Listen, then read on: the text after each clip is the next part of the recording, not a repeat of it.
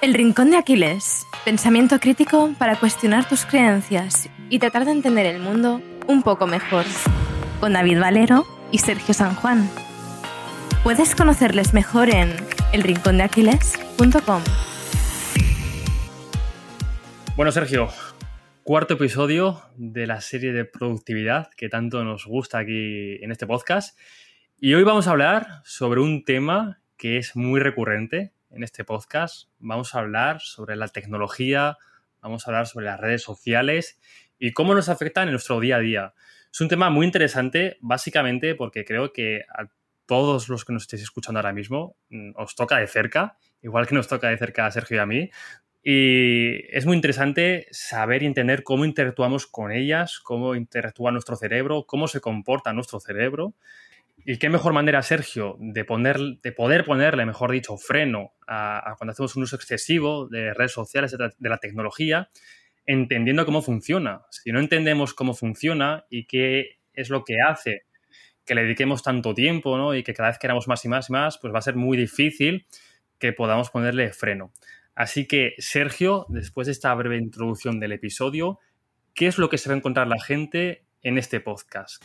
Pues, a ver, no voy a dar un discurso de cambia vidas, pero creo que es un tema muy interesante el tema de las redes sociales y mucha gente se puede preguntar, quizás no tengan tanto que ver con la productividad y las redes sociales simplemente vamos a tocarlas de manera lateral, un poquito de lado, las vamos a, a dar una caricia, no nos vamos a meter hasta el fondo porque es un tema que podremos crear episodios en el futuro para aburrir, pero sí que vamos a hablar de forma más directa cómo nos influye la tecnología a la hora de ser productivos.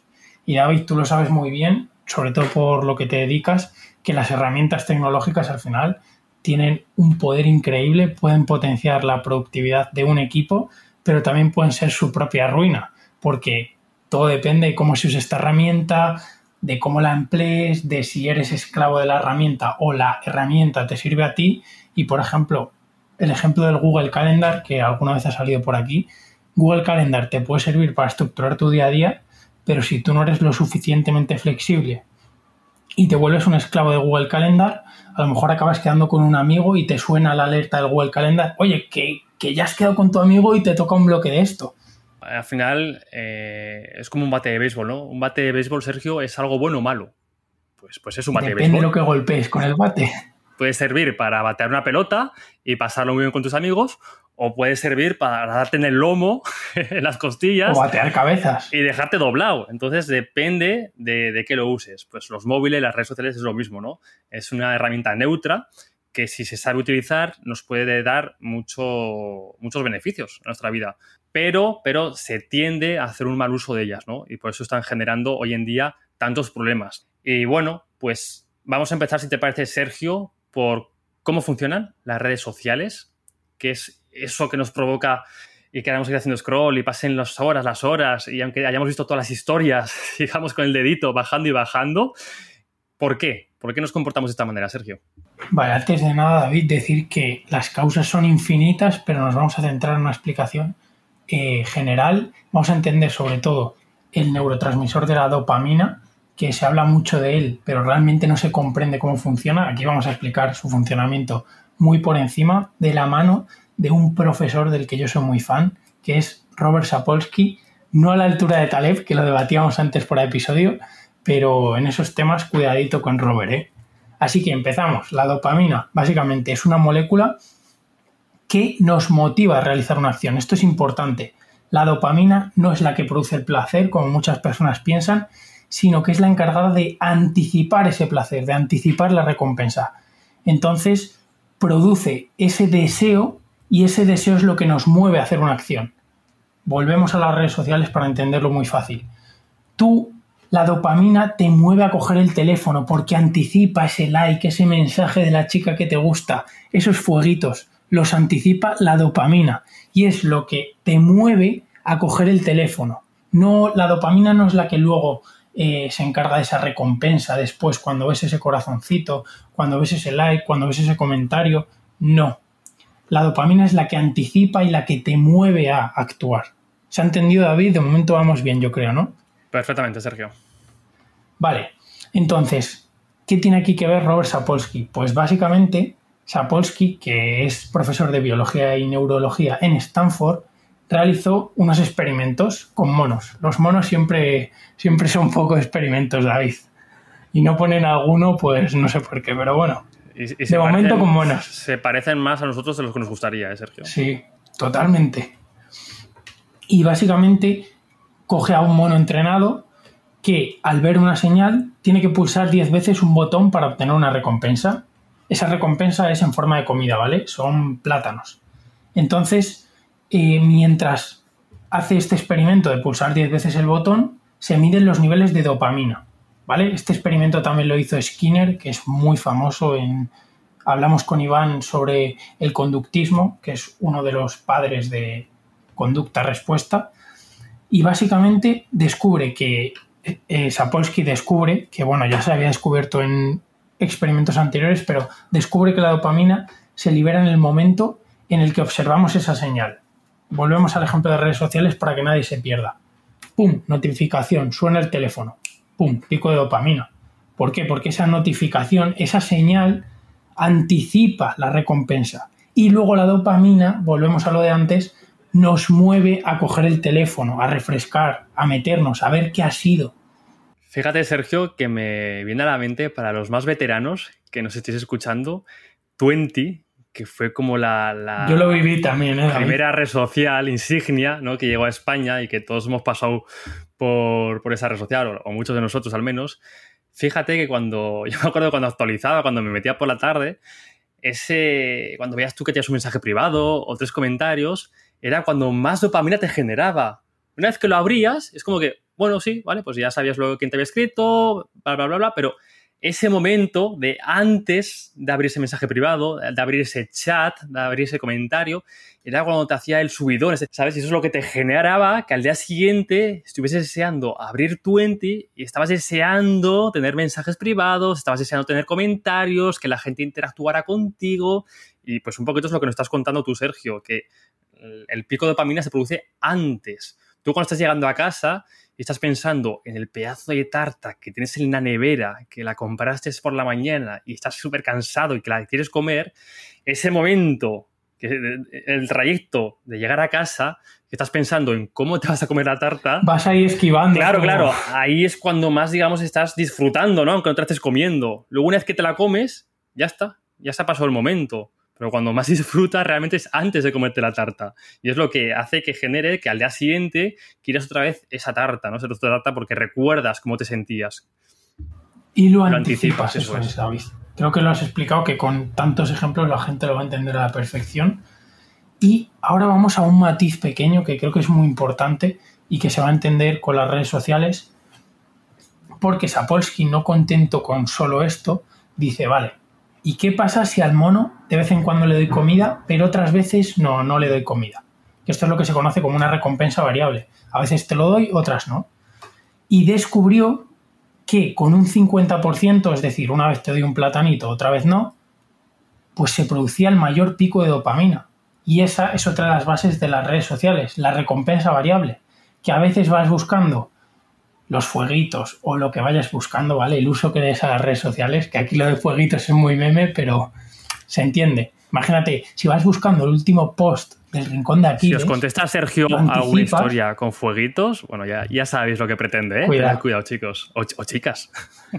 O chicas, entonces, si vas a Instagram en busca del post del Rincón de Aquiles o en busca de esas historias de David salseantes, estás buscando ahí que, David se meta la arcera en algo, a veces lo vas a recibir y otras no. Entonces, eso es lo que te va a mantener enganchado a la plataforma. Vas a decir, vamos David, cabrón, sube esas historias, dale cerita.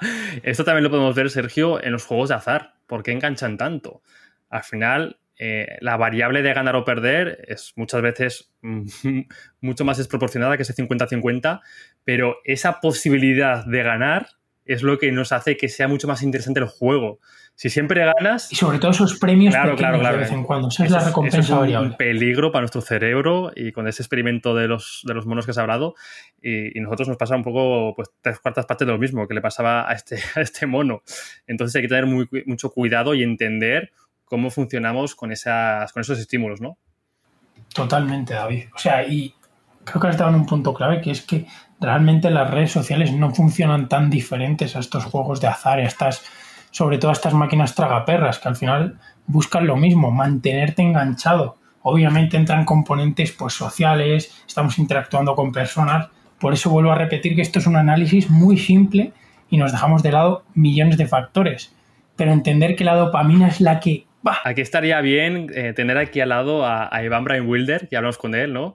Para que nos explicase cómo, cómo qué opina, ¿no? De, de, que nos pensamos de que somos más libres de lo que somos y muchas de nuestras acciones están ya predeterminadas y, básicamente creemos que estamos decidiendo hacer scroll o estamos decidiendo pasar a la siguiente historia, pero realmente podemos estar perfectamente determinados, ¿no? Que aquí cada uno eh, tienes tus argumentos a favor o en contra, pero sí que es una posibilidad que, ahí está y que en el capítulo de, de Ivan Wilder, si no lo habéis escuchado, pues nos cuenta un poquito de qué trata este determinismo del ser humano y es muy interesante. ¿eh? He de decir que yo no estoy de acuerdo del todo con, con él, pero hay muchas cosas que a mí me convenció, así que si no lo habéis escuchado, ponéroslo y, nos contéis que si estáis, de acuerdo con Iván o, pensáis que, somos un poquito más libres ¿no? de, lo que él piensa.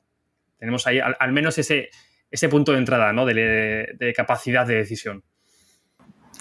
Pues David, no tenemos a Iván, pero a quien sí que hemos invitado al podcast hoy es a uno de los cofundadores de Facebook. Bueno, hemos rescatado un fragmento de una de sus entrevistas eh, el cofundador es Sim Parker y la frase creo que es súper interesante y más viniendo de uno de los creadores, de los cofundadores de Facebook. La leo, espero no dormir con mi voz de adolescente prepuber, pero, pero bueno, creo que es muy interesante, ¿verdad? El criterio para desarrollar las redes sociales, Facebook siendo la primera, se centraba en averiguar cómo consumir el mayor tiempo del usuario, así como atención consciente. Eso significa que debemos darte una dosis de dopamina de vez en cuando, porque alguien dio like o comentó una foto. Eso va a estimularte para que contribuyas con más contenido y con ello se repite el proceso. Es un círculo vicioso que se centra en la validación social. Estás explotando una vulnerabilidad de la psicología humana. ¿Qué te parece, David? Pues me recuerda, Sergio, a un documental que vi hace no mucho de Netflix sobre las redes sociales, que, alguna vez hemos hablado tú y yo de él, El dilema de las redes sociales, creo recordar que se llamaba, y habla sobre esto, ¿no? Además tiene muchos, entrevistan a mucha gente que ha trabajado en Facebook, en, Twitter, en plataformas de redes sociales. Y al final, pues intentaban como justificar, ¿no? Al, espectador que, pues, que no había alternativa, oye, que es que estos gigantes, pues hacían todo lo posible por explotar esta debilidad que tenemos el ser humano con unos algoritmos súper estudiados y súper mejorados para que, pues, estemos el mayor tiempo eh, utilizando sus redes sociales, que al final es, su método de cómo ganan dinero, cómo al final se financian estas redes sociales.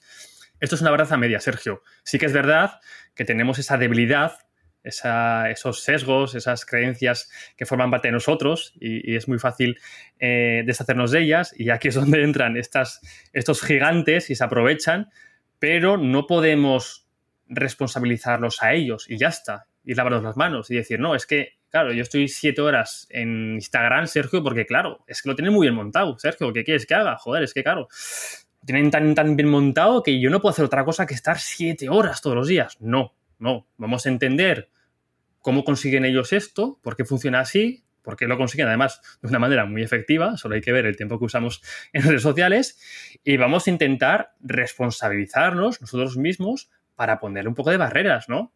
Vivimos en un mundo digital en el que es muy difícil no estar conectado, es casi a veces hasta obligatorio ¿no? en muchos entornos, con amigos, entorno profesional, pero vamos a poner barreras y vamos a explicar, Sergio, si te parece, cómo podemos eh, aumentar estas barreras para al final pues dedicarle el tiempo a estas herramientas digitales.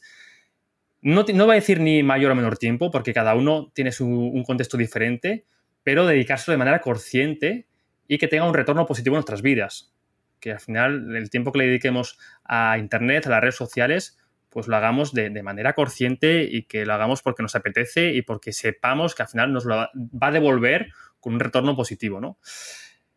Podemos empezar, Sergio, si te parece, por, oye, ¿cuál es la primera forma de conseguir esto? Pues la lógica me dice, ¿no? El sentido común que intentando pasar menos tiempo con redes sociales, intentando pasar menos tiempo con, con esa tecnología. Podemos aplicar el concepto de minimalismo digital. ¿Qué es esto, Sergio, del minimalismo digital? Si te parece, David, vamos a definir por un lado minimalismo y luego la parte digital. Yo creo que ya se va a sobreentender todo el concepto. Básicamente, el minimalismo es una corriente que se centra en eliminar de nuestra vida lo que no nos aporta. Ese aporta o aparta, pues es un movimiento parecido con sus matices. Básicamente es quedarnos con lo esencial para nuestra vida. Entonces, minimalismo digital es el minimalismo aplicado al entorno digital. Es quedarnos con lo esencial o con lo que es importante para nosotros dentro del mundo digital. Entonces, si para ti no es esencial estar tres horas en Instagram perdiendo el tiempo, no, no lo estés. Si para ti Instagram es una herramienta de formación y le dedicas de forma consciente una hora o dos horas y tienes el feed lleno de gente interesante que habla de temas para tu formación, a lo mejor sí que es interesante y es esencial para ti usarlo dos horas. Todo depende del uso. Volvemos a la analogía del bate que me ha gustado mucho. Puedes estar tres horas perdiendo el tiempo, que sería como batear una cabeza, o puedes estar dos horas realmente con un feed de gente con la que te formas, te expones a ideas nuevas, a ideas contrarias. Entonces, todo depende. Además, Sergio, pero creo que se ha entendido bien. Yo lo he entendido perfectamente y sobra decir que cada uno que le dedique el tiempo que quiera y que haga con su tiempo lo que, lo que él crea conveniente, pero si nos estás escuchando, si has llegado a este podcast y estás escuchando este episodio, es porque tú no quieres ser una persona como el resto. Tú quieres mejorar, tú quieres ser consciente de lo que haces, de dónde inviertes tu tiempo y quieres ser un poquito mejor. Entonces, no vamos a entrar en ser políticamente correctos y en decirte que le dediques el tiempo a lo que quieras, que estás en tu derecho, que eso ya te lo va a decir cualquiera. Te vamos a decir que si estás aquí es por algo. Es porque quieres mejorar, porque quieres ser mejor persona. Y para ello, vamos a ser muy claros. Sergio, si te, pesa, si te pegas 6 horas al móvil al día, no vas a conseguir lo que quieres. Si de verdad quieres ser mejor persona, quieres avanzar, quieres conseguir éxito en tu vida, éxito personal, éxito con tus relaciones, éxito profesional, estar seis horas delante de un móvil no, no te va a hacer llegar a ese éxito.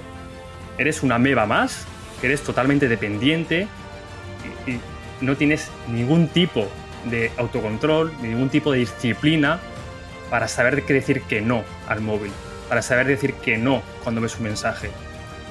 Y yo he sido una persona así, Sergio. Y yo aún soy muy dependiente. Intento mejorar, intento ser autocrítico conmigo y sé que eso me hace que avance mucho más lento lo que podría avanzar. Incluso me hace retroceder. Entonces, yo estoy cansado, Sergio, y me he puesto ya muy, muy intenso de repente, pero estoy cansado.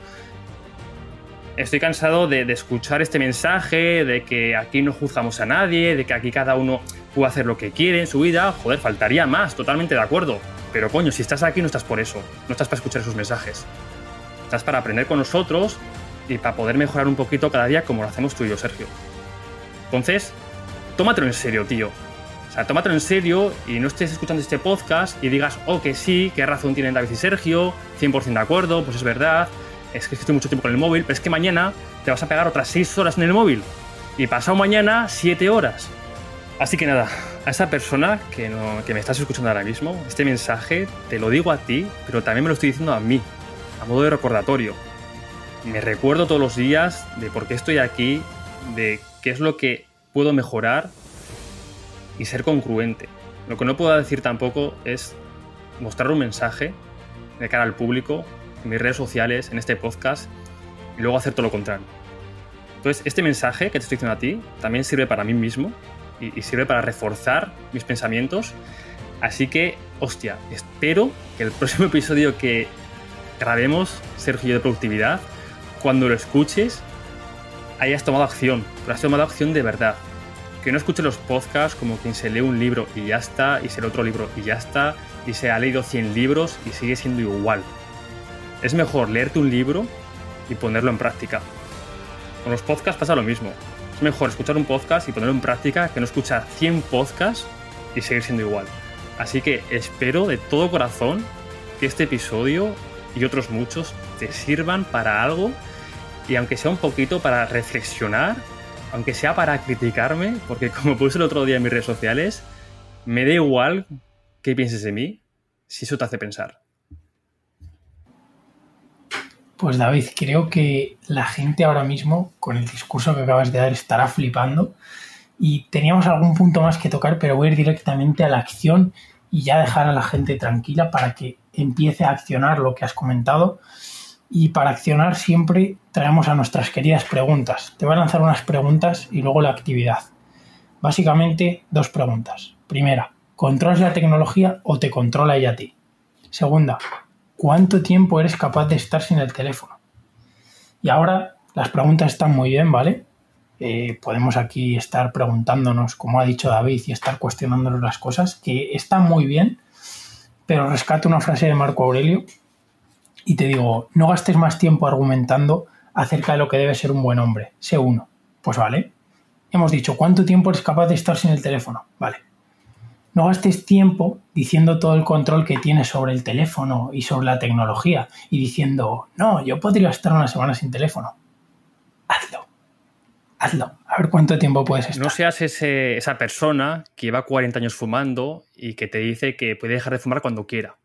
No seas esa persona. Como dice Sergio, actúa y hazlo. Y no solo en el tema de que estamos tocando hoy, del tiempo que le dedicamos a las redes sociales, sino en todo. Sé congruente y aplica todo el conocimiento y todos los aprendizajes que llegan a ti. Porque por mucho conocimiento que tengas, por muchos aprendizajes, por mucho que reflexiones, si no empiezas a aplicar en tu día a día todo ese conocimiento, no, vas a, no va a cambiar nada en tu vida. Vas a seguir siendo el mismo.